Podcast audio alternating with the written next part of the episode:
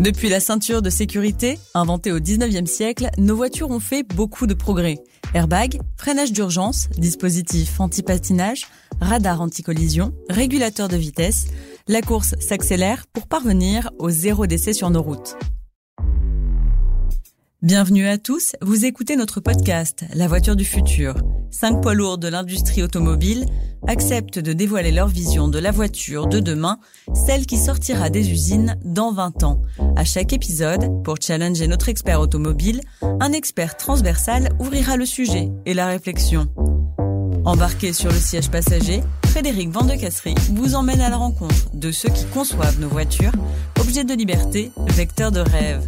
5 épisodes, 10 experts pour anticiper le futur et assembler la voiture de demain. C'est parti Bonjour à tous. Pour cet épisode consacré à la sécurité automobile, j'accueille René Hartz Jr., responsable des relations publiques pour le constructeur Volvo Car Belux, et Benoît Godard, porte-parole du VIAS Institute, référence belge en matière de sécurité routière. Soyez les bienvenus tous les deux. Merci. Bonjour. Avant d'entrer dans le vif du sujet, nos auditeurs vont vous découvrir à travers votre autobiographie trois questions sur les autos qui ont marqué votre vie. René Hartz Jr., on commence avec vous. Quelle a été votre toute première voiture? Déjà une Volvo, une 340. Je suis tombé dedans quand j'étais petit. Euh, mon père travaillait déjà chez Volvo, donc. Euh... Une 340 que vous avez utilisée jusqu'à Jusqu'à l'obtention d'une voiture de société, une 460. Donc j'ai fait tous les modèles chez Volvo depuis ce moment-là. Et aujourd'hui, vous roulez avec quoi? Une XC90 hybride rechargeable, euh, très pratique, puisque bon, mes, mes, deux filles ont deux copains et quand on se déplace, on est à 6. Donc euh, comme c'est une 7 places, c'est très pratique. Travailler pour Volvo, ça ne vous empêche pas de rêver. Quelle serait votre voiture de rêve? Ah, mon, mon, garage idéal, c'est en fait une Plymouth Fury de 58, euh, une Aston Martin, une Porsche et une des futures Volvo Recharge full électrique. On continue avec vous, Benoît Godard. Même question, même interrogatoire. Quelle a été votre première voiture? C'était une petite Peugeot 205. Malheureusement, j'ai eu un accident assez conséquent au bout de 15 000 km, donc elle n'a pas duré longtemps. Et aujourd'hui, avec quelle voiture roulez-vous? Une Volvo V60. On reste en famille apparemment. Est-ce que vous avez une voiture ou aussi un garage de rêve à partager avec nous?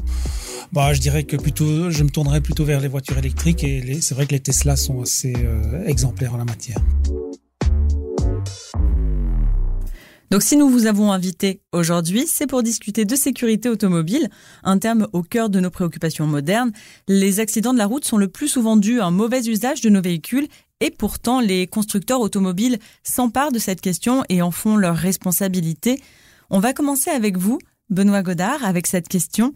Comment a évolué la sécurité routière ces dernières années? Quelles sont les tendances? Alors, nous sommes en 2022. Il y a exactement 50 ans, euh, on était à un niveau jamais atteint en termes de sécurité routière, à savoir 3100 tués sur les routes.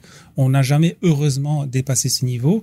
Et aujourd'hui, en 2019, avant le Covid, on tournait autour de 650 tués sur les routes. Donc, on a pratiquement divisé par 5 euh, en 50 ans le nombre de tués sur la route. Mais malgré tout, le gros bémol, c'est que ces dernières années, on stagne, euh, d'où la nécessité de, relancer en quelque sorte la mécanique. Et c'est la raison pour laquelle on a organisé les États généraux de la sécurité routière euh, fin de l'année dernière pour justement prendre de nouvelles mesures parce que malheureusement les tout derniers baromètres de la sécurité routière cette année nous montrent que le nombre de tués est reparti à la hausse et ça c'est évidemment une très mauvaise chose. René Hart Jr. Vous représentez le constructeur Volvo, qui a démocratisé la ceinture de sécurité, mais qui a plus globalement fait de la sécurité l'une de ses priorités et même un argument de vente. Quand on pense à la sécurité, du coup, on pense ceinture, airbag, mais il n'y a pas que ça, il y a bien d'autres choses. Oui, énormément de choses. Donc, on est déjà très fiers d'avoir, de pas avoir pris de patente sur la ceinture de sécurité. Donc, ça a aidé à, à sauver énormément de vies. Mais je vais prendre quelques exemples. En 1972, on a introduit le siège enfant dos à la route, qui se basait sur la position des astronautes dans les fusées. En 1998, on a la, la, CIPS, le Side Impact Protection System, qui est vraiment la cage de sécurité qui protège les occupants. Donc il y a l'habitacle et, et, et, le toit qui est en acier bord, qui est l'acier le, le, plus, le plus résistant au monde. D'ailleurs, quand vous voyez une Formule 1 avoir un accident, tout explose autour d'elle et il y a vraiment la cage qui protège le, le, pilote. Donc ça se visualise très bien. Et puis en 2008, on a introduit le City Safety, un freinage automatique pour le véhicule qui a énormément évolué puisqu'au début, on reconnaissait uniquement les voitures jusqu'à 30 km heure. Puis on a rajouter les piétons, les cyclistes, euh, les grands animaux, parce que dans les pays nordiques, des accidents avec des élans, je peux vous dire, les élans ne touchent pas les zones de déformation du véhicule, et donc ça rentre directement dans votre pare-brise, donc c'est un crash énorme. Donc là, on peut les détecter, et donc ils freinent jusqu'à une différence de, vitesse de 50 km heure jusqu'à l'arrêt total du véhicule. Donc c'est très très sécurisant. Vous avez abordé le, le, sujet en parlant de la NASA, de la Formule 1 aussi. C'est vrai qu'on ne se rend pas forcément compte de toutes les innovations qui viennent de là. Exactement. Donc euh, il y a le, le, Research and Development, il y a le, le, Crash Test Center chez nous en Suède où il y a énormément de crashs en live qui se font, des données qui sont analysées et qui sont vraiment libres de droit à toutes les marques. Donc c'est ce que nous on veut faire, c'est sauver un maximum de vies, pas uniquement chez nous, mais sur la route en général. René Hertz Junior, comment mesure-t-on l'impact de tous ces dispositifs de sécurité sur la mortalité et sur les dommages physiques? Adultes, enfants, femmes, hommes, personnes âgées, enceintes, etc. Les, les corps sont nombreux. Est-ce qu'il existe des mannequins de crash test euh, particuliers et différents? Exactement. Donc, euh, nous avons des, des, crash test dummies qui euh, ont la forme d'hommes, de femmes, de femmes enceintes, d'enfants de différentes euh, tailles euh, dans les sièges auto. Et en fait, on a depuis 1970, on a un groupe qui va vraiment analyser les accidents, que ce soit n'importe où dans le monde. Donc on a une base de données de 43 000 véhicules et 72 000 euh, personnes qui ont été impactées lors d'un crash.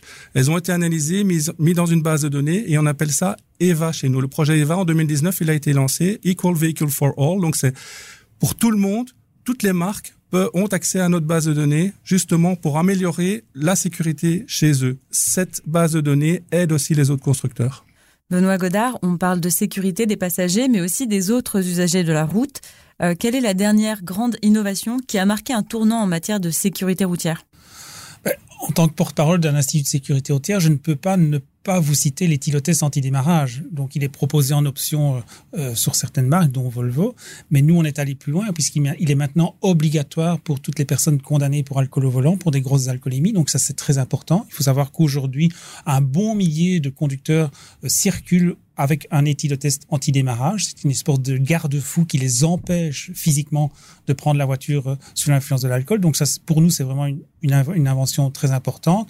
Et je veux dire que la, combinaison euh, du freinage, du système de freinage d'urgence, du système anti-collision, ça a été quand même jugé par plusieurs instituts de sécurité routière comme le plus efficace.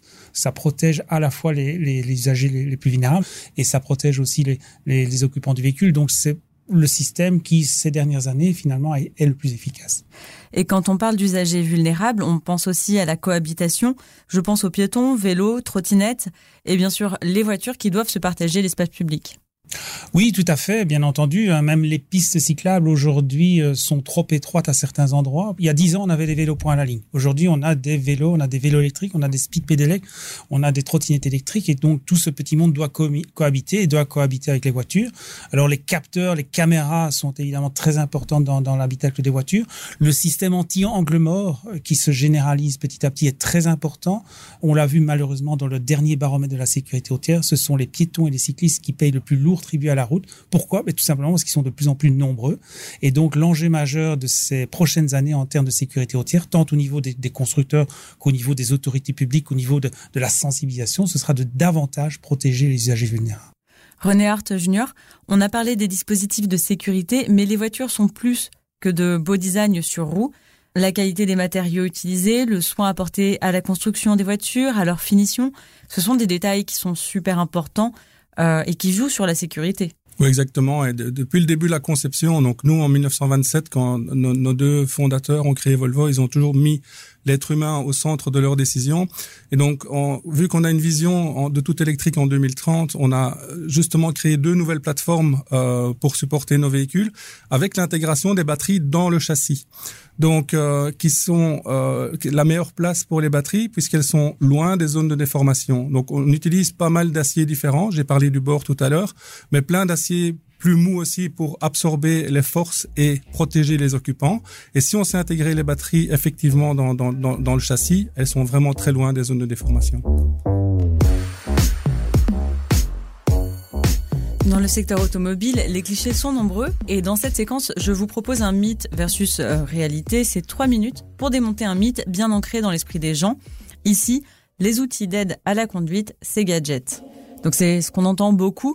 Et comme on a commencé un peu à défricher le sujet, qu'est-ce qu'on en pense? Benoît Godard, l'anticollision, l'ABS, donc le système euh, d'antipatinage, et toutes ces innovations tech, c'est utile ou c'est poudre aux yeux? Non, non, bien sûr que c'est utile, surtout l'anticollision. Enfin, tous ces systèmes ont prouvé un à un leur, leur efficacité. Alors, on peut quand même souligner que le dernier mot reste toujours au conducteur. Si vous avez une voiture équipée de toutes les aides à la conduite possibles, mais que le conducteur prend le volant avec 2 grammes d'alcool, ça marchera pas. Donc évidemment que la responsabilité euh, reposera toujours sur le conducteur, mais les systèmes que vous avez euh, que, que, vous avez cités ont évidemment prouvé leur efficacité, surtout pour réduire les, les distances de, de, freinage. René Hart euh, Junior, l'humain, c'est plus efficace que la technologie ou est-ce que la technologie peut pallier nos inattentions? Pour moi, les deux doivent travailler ensemble. Quand euh, la technologie se rend compte que l'humain va pas réagir à temps lors d'un lors d'un crash, euh, c'est bien que la technologie prenne le pas. Il va d'abord avertir avec un, un, bruit le conducteur pour lui dire écoute maintenant tu dois absolument freiner. Sinon moi je prends le pas. Donc la voiture va freiner automatiquement. Le temps de réaction quelques secondes peut faire la différence entre des oui des, des blessures graves ou, ou bénignes. Et euh, c'est ça qui est hyper important c'est de ralentir le véhicule avant le crash. Et naturellement on va évoluer. Si toutes les voitures communiquent entre elles qu'on va éviter ces crashs on a par exemple introduit un système en 2020 euh, que toutes les Volvo sont prévenues quand euh, la route est glissante ou si les quatre feux de détresse ont été euh, enclenchés suite à un, un freinage d'urgence. Et donc nous, ce qu'on voudrait, c'est que ce soit généralisé à toutes les marques et que en fait on reçoit des signaux à chaque fois qu'il y a un danger imminent pour justement prévenir le conducteur, prétentionner ses ceintures, enclencher la pédale de frein lorsqu'il y a une réaction, que ça, se fait automatiquement. Donc tout ça, c'est hyper important pour, pour l'avenir. On approche de la fin de l'épisode, mais je ne vous laisserai pas partir sans évoquer encore un point essentiel, la voiture de demain. Dans les labos constructeurs, on invente déjà cette voiture du futur et nous sommes curieux de savoir à quoi elle va ressembler. René Hart Junior, quels seront les prochains développements de taille qui permettront un jour, on l'espère, de parvenir au zéro décès sur nos routes? En fait, ce qu'on a déjà implémenté euh, en 2020, c'est diminuer la vitesse, parce qu'on se rend compte que la vitesse est vraiment un danger sur la route. Bon, on a diminué la vitesse maximale à 180 km/h, ça reste énorme.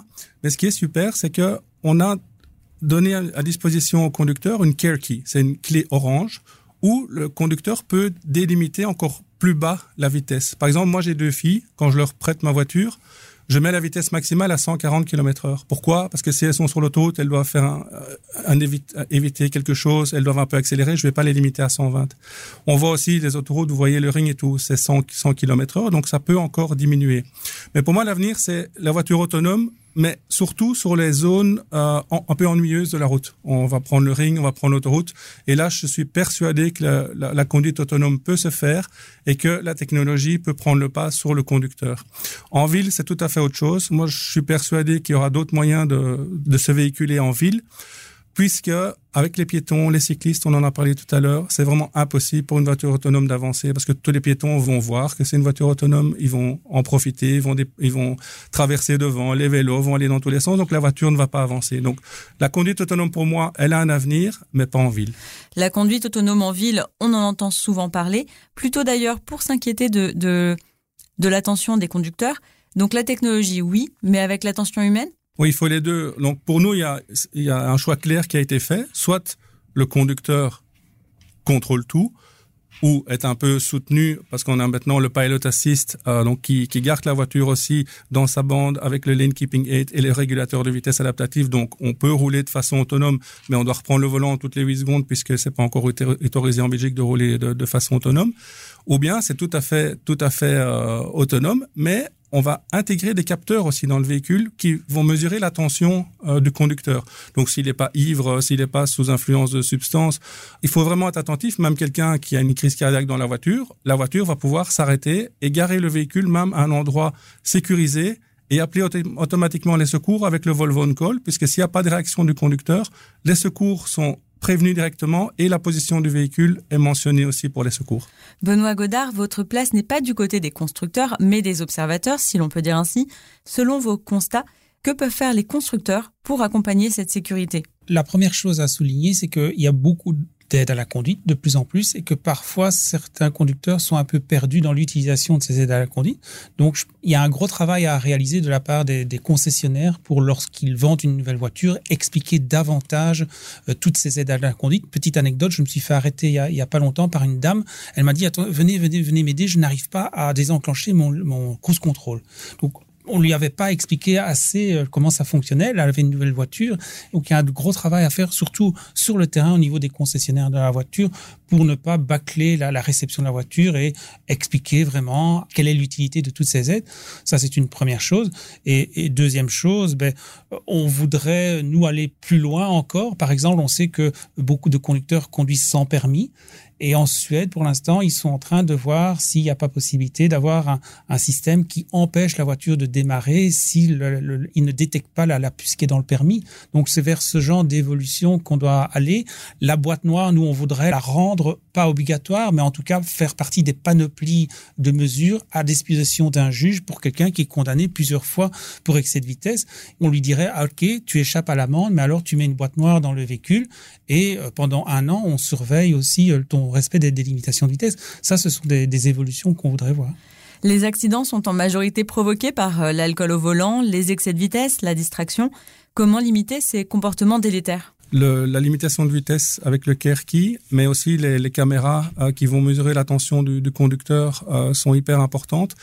Euh, on va même commencer à travailler avec des couleurs parce que la lumière bleue, par exemple, elle, euh, elle, elle, rend plus, plus alerte. Donc il y a, y a, certains éléments qui vont entrer en ligne de compte. Maintenant, on a déjà ce que vous voyez sur les routes, on a, on a parfois des, des, des trous. On fait, on évite tout ça. Il y a même à l'heure actuelle une tasse de café qui apparaît pour dire il est temps de faire un break. Donc toutes ces choses-là, même de façon ludique, on peut on peut s'amuser avec le conducteur euh, et surtout la technologie est là pour le faire.